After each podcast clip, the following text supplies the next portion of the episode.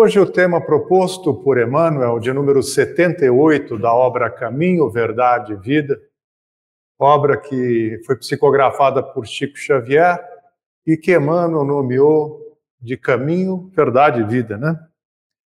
É, esse tema 78 chama-se Verdades e Fantasias. E ele vale, é, Emmanuel vale-se das palavras de Jesus, que constam no Evangelho de João, no capítulo 8, versículo 45. Ali Jesus diz para nós: Mas, porque vos digo a verdade, não me credes. Pouquinho antes desse capítulo e desse versículo, mas no mesmo capítulo, no versículo 32, Jesus dizia para nós: Conhecereis a verdade, e a verdade vos libertará. E no mesmo evangelho, mas no capítulo 14, versículo 6, Jesus dizia: Eu sou o caminho, a verdade e a vida. Jesus usualmente falava a palavra verdade. O que nós precisamos entender é que a verdade que ele conhece é muito maior do que a verdade que nós conhecemos, ou a verdade que ele apresentou para nós ele apresentou uma gradação da verdade por uma razão óbvia. Nós não temos nem capacidade intelectual e nem moral para entender o que vem a ser a extensão, a grandiosidade desta verdade que ele fala. O que não quer dizer que nós não devamos aproveitar ao máximo a verdade que ele nos reservou. Quando ele fala, conhecereis a verdade, a verdade vos libertará, a libertação, ou a liberdade, digamos assim, ela igualmente oferece para nós a oportunidade, mas ela não é plena, ela também é uma gradação. Digamos que seja uma liberdade condicional. É algo que nós podemos usar, mas podemos usar dentro de um limite. E o limite é exatamente pelas mesmas razões: falta de conhecimento, falta de entendimento do uso e do que é efetivamente a liberdade. Mas esta liberdade que nós temos permite que nós possamos usufruir do livre-arbítrio, escolher os nossos caminhos.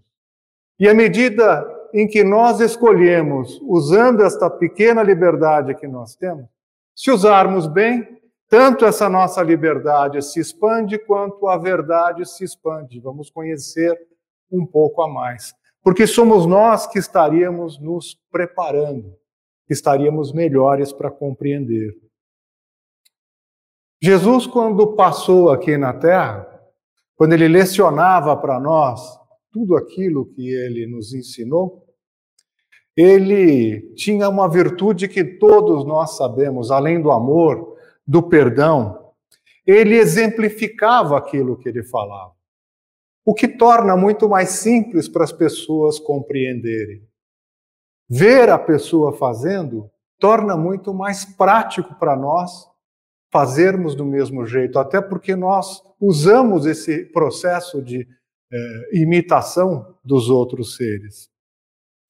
Ele tinha características que era ajudar as pessoas sem qualquer milindre, sem ferir a ninguém. E ele, em momento algum, faltou com a verdade. Ao contrário, ele posicionava as pessoas nas circunstâncias mais diferentes, uma outra verdade que elas não enxergavam, ou a verdade que elas não conseguiram ver. Vocês vão se recordar daquele momento em que os homens iam apedrejar a mulher?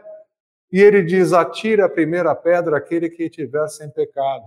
Era uma lei, eles estavam no direito, os homens, de apedrejarem a mulher por conta do que havia acontecido. Mas ele apresenta uma outra realidade que cala até aqueles que não eram favoráveis ao que ele dizia.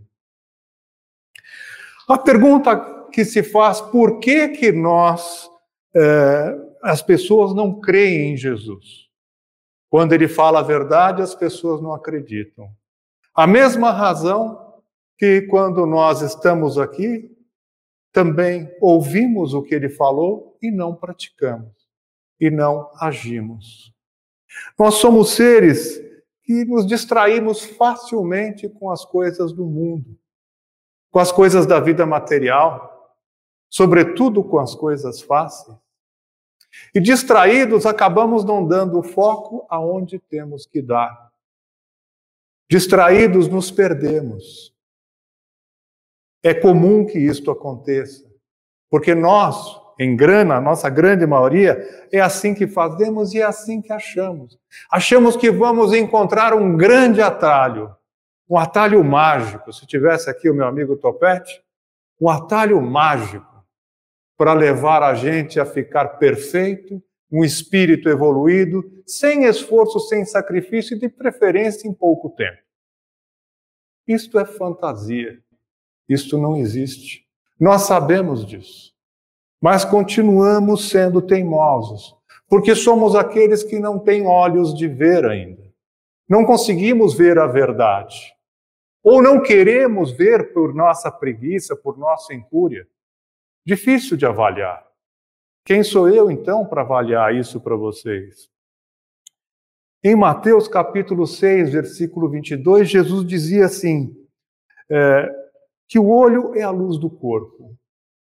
Notem que ele fala olho no singular, não é esses olhos que nós temos da vida material que ele está falando. O olho dirige o corpo, ele está falando de um olho espiritual, mais próximo daquele olho que, segundo os orientais, está no centro da destra, né? que enxerga as coisas verdadeiras, as coisas espirituais. E é isso que nós devemos nos preocupar em observar realmente as coisas que nós estamos ocupando a nossa mente e mudar esse modelo. Além disso, nós temos uma coisa chamada espírito de sistema, que retarda efetivamente todas as grandes mudanças, todas as grandes descobertas. Quando Jesus aqui esteve, os próprios judeus retardaram, eles tiveram esse espírito de sistema retardaram aquilo que Jesus queria modificar. É uma coisa comum, é uma coisa que acontece. Quando Newton falou da lei de gravitação, naquela altura ele foi tido como herege, por conta daquilo que ele havia descoberto e que, para os cientistas daquela época, era um absurdo. Com Newton aconteceu a mesma coisa quando ele fala que a Terra gira em torno de si mesma. Gente, a igreja virou-se para ele: ou você muda essa sua ideia, ou você vai ser condenado por heresia. E no fundo, o que temos aí? As pessoas que dominam alguma coisa precisam também de um tempo para compreender, para se desgastar das coisas ruins que as amarram com seus interesses. Elas precisam se soltar e precisam desse tempo. Caiba Schutter, um autor que vocês conhecem, em obras, eh, em sua obra Parábolas e Ensinos de Jesus, tem exatamente esse tema, o espírito de sistema e as novas verdades. E ele fala exatamente isso, que a verdade sempre triunfa. Mas quando a luz da verdade começa a fazer as mudanças, há sim um retardar das situações porque se quebra interesses e esses interesses são difíceis de serem largados por nós, homens. Nós somos nós todos, inclusive nós aqui. É fácil falar dos judeus em relação a Jesus, mas e nós largarmos as nossas coisas, né? E Emmanuel fala a esse respeito que os vendedores de fantasia sempre terão mais freguesia do que os vendedores da verdade é exatamente o que acontece. Jesus falava a verdade e as pessoas não davam atenção. O que é fantasia? Uma criação da nossa mente, uma obra imaginária nossa. E nós somos seres que fantasiamos muita coisa. Muita coisa. Além de nós fantasiarmos, nós recebemos fantasias de outros e colocamos também na nossa vida. E vivemos esse mundo de duplas fantasias. E essa frase que ele diz que os as pessoas que vivem, que vendem a fantasia, são mais ouvidas do que as outras? Basta a gente ver a nossa vida do dia a dia. Um político, seja ele qualquer, vem e faz uma, uma história de coisas que ele não vai cumprir nem 30%, nem 40%, para iludir as pessoas. Quantos não são os religiosos que igualmente o fazem nas suas seitas? Criam coisas só para se beneficiar? Na vida comum, o que é um comerciante que vem e fala bem de determinado produto, inventa coisas, inventa que o produto é o mais barato da região, às vezes é o mais caro. Ele não está interessado em nada além do que nos enganar e fazer com que com a nossa própria fantasia nós caiamos nisso. Que é o que usualmente acontece. Quando se fala em fantasia, as nossas fantasias são terríveis, são problemáticas, porque nós fantasiamos tanto e fantasiamos até que nós somos melhores do que efetivamente somos. E conhecemos mais do que efetivamente conhecemos. Que merecemos mais do que efetivamente merecemos. São fantasias que a gente cria. Porque nós tivemos, quem sabe, algum esforço e assim imaginamos que deva ser, e não é. Pior, a nossa fantasia sempre deve ter proeminência em relação à fantasia do próximo. Eu não estou nem aí para a fantasia dos outros. É a minha fantasia que deve se realizar. A dos outros não importa muito. E nós temos outras fantasias. Temos fantasias que até fazem bem para o ser humano. Aqueles fabricadores de fantasias, Êxopo, contador de histórias. Atrás das suas histórias tinha uma moral da história. Assim foi com Walt Disney, o homem que fabricava sonhos e fantasias, Ana Barbera. Coisas boas que trouxeram. Nos dias presentes, nós temos os filmes. Qualquer novela traz para nós uma fantasia.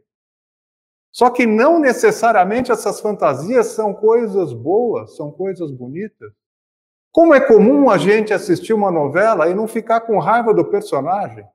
Não importa que é só uma novela e ele é só um personagem.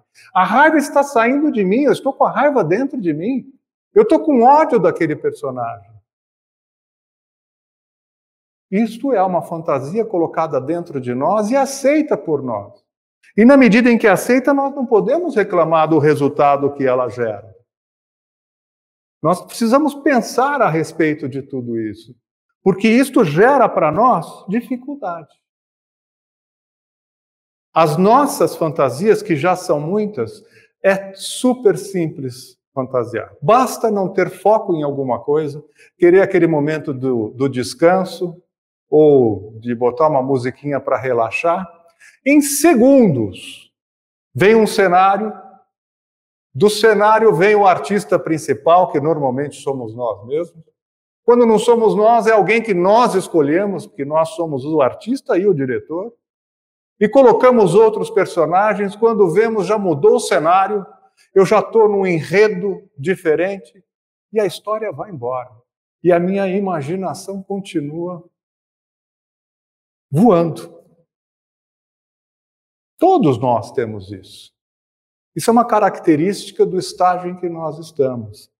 Não é que eu esteja dizendo para vocês que essa imaginação seja ruim, não. A imaginação é muito boa para treinar o nosso poder criativo, mas o poder criativo para que nós possamos usar na solução dos nossos problemas na vida real. Não para ficar sonhando. Porque começa a virar doença quando as pessoas se escondem da vida real e ficam na vida de fantasia, na vida ilusória. Vocês vão me falar assim, mas isso não existe? Existe, é o mais comum do que nós imaginamos. As pessoas ficam no mundo paralelo e esquecem de viver a vida e fazer o que tem que fazer. Quando nós não ouvimos a Jesus e estamos nesta situação, nós estamos no mundo paralelo, que não é o que nós deveríamos fazer. E é o que nós precisamos entender. E é fácil olhar os outros que estão no mundo paralelo, mas é difícil olhar a mim próprio e me colocar, puxa, eu também estou no mundo da fantasia. Constantemente eu entro, eu entro nesse mundo e não saio. Quanto mais no mundo de hoje, das chamadas mídias sociais, onde há um afastamento já entre as pessoas. A alegação de muitos é que foi por culpa da pandemia. Não, isso já existia há quatro, cinco anos atrás, já era assim. E o que, que é que acontece neste mundo, se não o afastamento da realidade? Aquele chamado influencer, que traduzido do inglês seria o influenciador, posta todo dia um vídeo, uma foto, uma frase, uma palavra, e sempre coisas fabulosas de luxúria, de fartura, de felicidade, de viagens, de coisas boas, de festa. Para os seus milhares de seguidores. Todo dia, ou diversas vezes por dia, ele posta aquela vida feliz. Mas nós todos aqui presentes sabemos que aquela pessoa não é feliz. Porque o próprio Jesus nos diz que a felicidade não é deste mundo.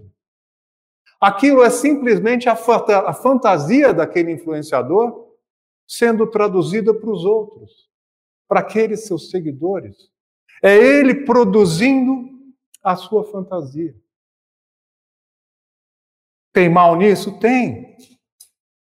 O que acontece muito, que é objeto de estudo hoje, é que muitos desses que estão vivendo esta vida paralela, em um determinado momento, seguem tanto esses influencers, e a vida deles é tão boa, que a vida daquele sujeito fica uma porcaria. Ele já não gosta mais da própria vida. Ele se sente frustrado. Ele se sente infeliz, injustiçado por Deus, que deu tudo aquilo para aquele sujeito e ele assiste só vitórias daquele influencer e a vida dele continua na mesmice. Basta nós pensarmos em relacionamentos humanos, relacionamentos afetivos. Olhem o que acontece. Igualmente, hoje muitos casamentos terminam muito cedo. E a razão básica disso é isso, são as fantasias. Vou fazer um, um, uma cena para vocês que Espero que todos tenham vivido na vida, ou que vivam ainda. Mas imagine um casal naquele primeiro encontro. Aquele encontro feliz, gostoso, onde a boca não fala nada, mas o olho deda tudo, conta tudo, expõe tudo. Então o casal se conhecendo à distância. Do lado do homem, o que está acontecendo? Ele já está fantasiando com aquela mulher. Ele vê tocando nos cabelos dela, ele vê dando beijo nela, ele vê abraçado a ela, ele já fantasiou a vida dele.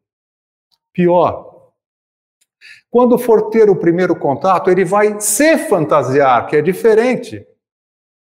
Ele vai se fantasiar, ele vai tirar, ele não, ele vai, ele não vai mostrar efetivamente quem ele é ele vai guardar aquelas coisas que ele sabe que as pessoas não gostam, que os relacionamentos anteriores já demonstraram que não é muito bom nele, para se apresentar melhor, para facilitar a sua conquista. Pobre homem e pobre mulher. Mas ela também, o que, que está acontecendo do lado de lá? Ela igualmente está criando fantasias. No primeiro olhar, ela já está se imaginando também com aquele homem. Se imagina de mão dadas. Imagina numa situação pior, de mão dadas e passando na frente das amigas para mostrar o seu troféu. É típico de mulher, né? Muitas já vêm no primeiro dia, ele no altar e ela entrando nos braços do pai e ele pronto para casar. Ou já vê um garotinho, criança, com a cara dele, como se fosse filho dela. E ela não é diferente dele. Ela também vai ocultar o que ela é quando ele apresentar-se a ela e vai estar fantasiada também. E quando é que a coisa pega? quando se resolvem casar ou morar juntos. Que aí a realidade despe a fantasia de todo mundo. E o problema disso é que às vezes o contraste entre a realidade e o que as pessoas venderam uma para outra é tão distante que gera dois problemas graves hoje. Um, frustração, porque não deu certo. Todo mundo apostou naquilo e não deu certo. E outras, muitas vezes, sentimento de traição. Uma ou outra parte se sente traída porque o outro ocultou coisas que não deveriam, quando os dois ocultaram. Nós temos isso, é uma coisa que é nítido. As pessoas não se apaixonaram por outra pessoa, se apaixonaram pelas fantasias delas mesmas e dos outros. Se permitiram deixar pelas fantasias. Tem um poeta da Academia Paulista de Letras, Paulo Bonfim, ele dizia assim: se todos os homens despissem suas fantasias, ninguém se reconheceria. E é bem assim, só nós sabemos quais são as nossas fantasias, o que passa na nossa mente. E esse o que passa na nossa mente é um ponto crucial que nós devemos dar fundamental importância. O que é a fantasia senão um pensamento da nossa imaginação? E como pensamento é matéria. E sendo matéria, ele é acessível a qualquer espírito que esteja por aí. E ele pode compactuar com, com a minha fantasia ou não. E a grande questão que nós não nos preocupamos é que, por muitas vezes, eu posso ter uma fantasia com uma outra pessoa, onde eu criei naquela fantasia, e o espírito, por ódio, por ciúmes, começa a me prejudicar por conta disso. É comum. Nós estamos falando de sintonia, de interesses. Então, nós devíamos nos preocupar mais com as, o tipo de fantasias que nós criamos, porque nós arrumamos nessas fantasias, muitas vezes, obsessões, problemas. As fantasias, nós imaginamos que nós fantasiamos tanto que parece que as fantasias são só coisas boas. Quantos não são aqueles que vivem achando que estão sendo perseguidos? Que vivem com problemas severos de medo? Que, que está ligado aí, boa parte das vezes? Espíritos que estão envoltos e que muitas vezes estão ali por conta dessas nossas criações. E como fazer para sair de tudo isso? E como fazer para fazer o que Jesus dizia que nós deveríamos fazer: ouvi-lo. O passo é simples. Primeiro, nós temos que efetivamente controlar o nosso pensamento. Nós somos seres que gostamos de ser automáticos e não controlamos nada. O nosso pensamento, aonde for, nós vamos junto. Nós o nosso espírito é que tem que controlar o nosso pensamento. Controlou o nosso pensamento, ele controla o nosso corpo. Além disso, nós temos que ter a vigilância que Jesus falou. Porque nós nos distraímos fácil demais. Qualquer coisa nos tira atenção.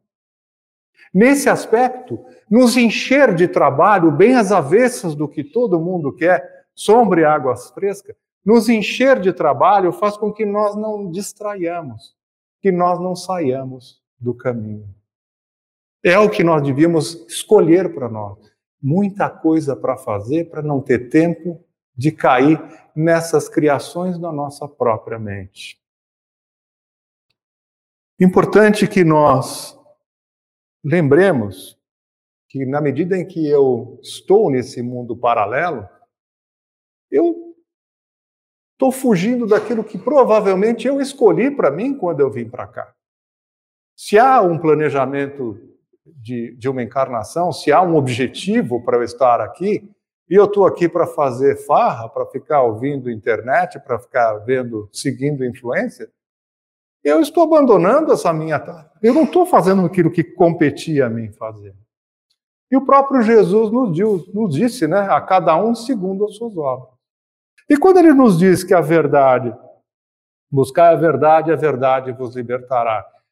Ele mesmo está dizendo que nós estamos presos. E ele está dizendo qual é a chave para essa liberdade. A chave é a verdade.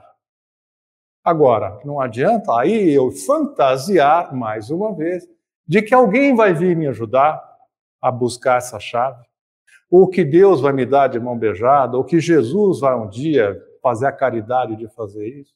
Não. Isso é uma tarefa exclusivamente de cada um de nós.